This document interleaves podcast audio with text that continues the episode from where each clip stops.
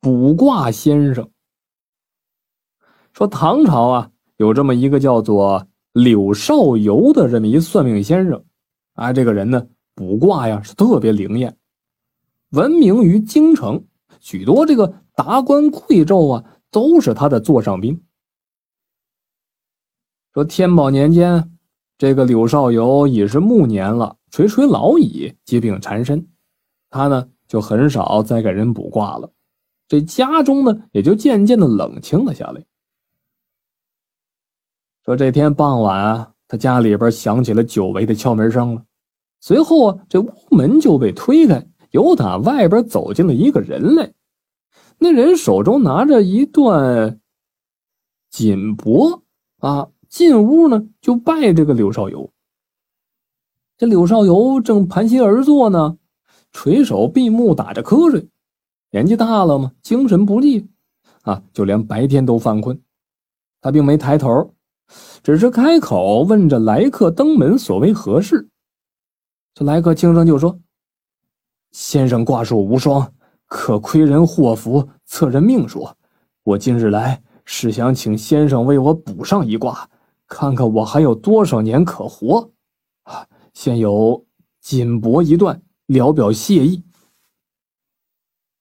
这柳少游呢，还是没抬头，他缓缓睁开了浑浊的双眼。又打旁边拿过这个签来，就起个卦了。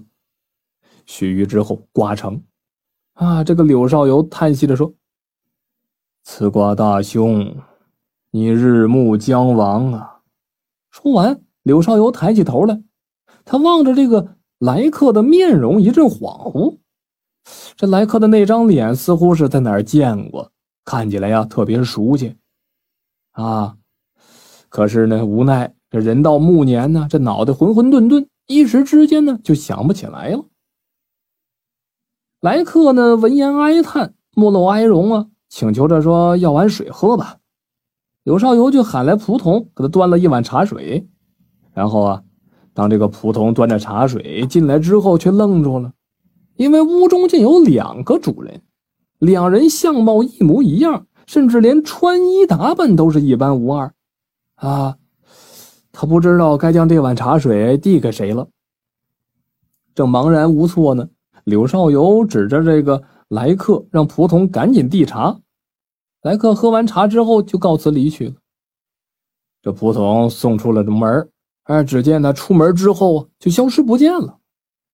柳少游这才想起来，哎呀，这人不正是我自己吗？啊，而那来客正是自己的魂魄呀。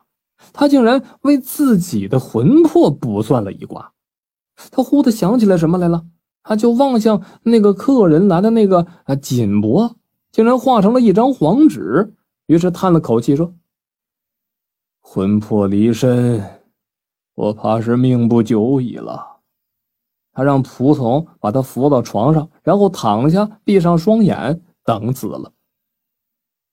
时间到了日暮的时候。他突然就咽了气儿了，没有一丁点儿的预兆。好了，这就是卜卦先生的故事。